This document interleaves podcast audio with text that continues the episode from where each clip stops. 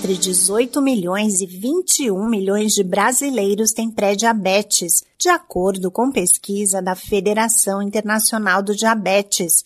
A condição ocorre quando os níveis de glicose estão mais altos que o normal e ainda não são considerados diabetes. O pré-diabetes geralmente está relacionado ao excesso de peso e é possível fazer com que os níveis de açúcar no sangue voltem à normalidade. Para isso, é necessário adotar mudanças nos hábitos alimentares, iniciar a prática regular de atividades físicas, entre outras recomendações médicas.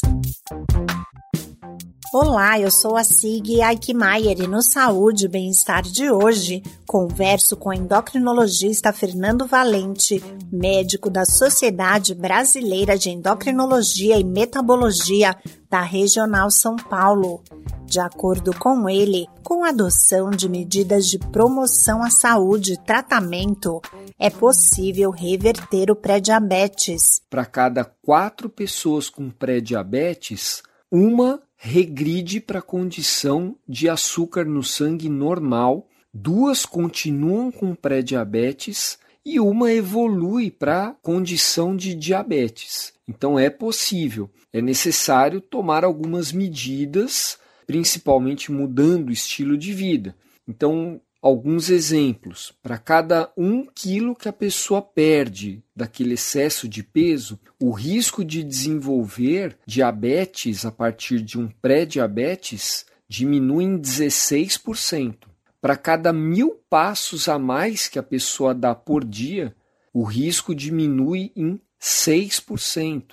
Alguns remédios podem ajudar a também diminuir o risco de 25 a 80% de redução do risco, dependendo do remédio que se utiliza. O endocrinologista Fernando Valente cita outras ações importantes, entre elas respeitar os horários de sono. Comparando-se quem dorme de 7 a 8 horas por noite, para cada hora a menos de sono, o risco de desenvolver diabetes aumenta em torno de 9 a 10%. Se a pessoa tiver acima do peso, uma alimentação com menos calorias para que essa pessoa perca peso, a prática de exercício físico programado e rotineiro, a atividade física, que é uma, um movimento não programado, por exemplo, a pessoa não ficar muito tempo sentada,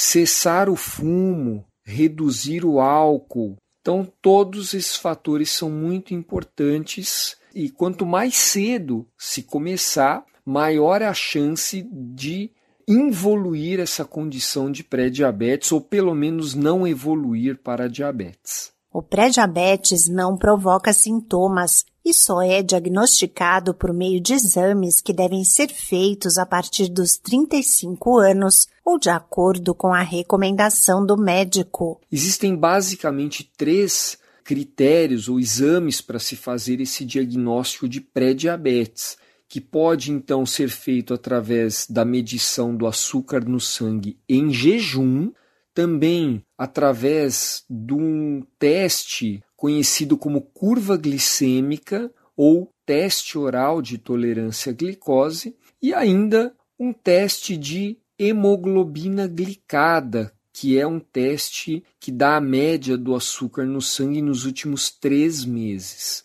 Também podem não surgir sintomas quando o pré-diabético desenvolve o diabetes do tipo 2 por isso é importante sempre consultar um especialista periodicamente para realizar os exames de rotina. Esse podcast é uma produção da Rádio 2.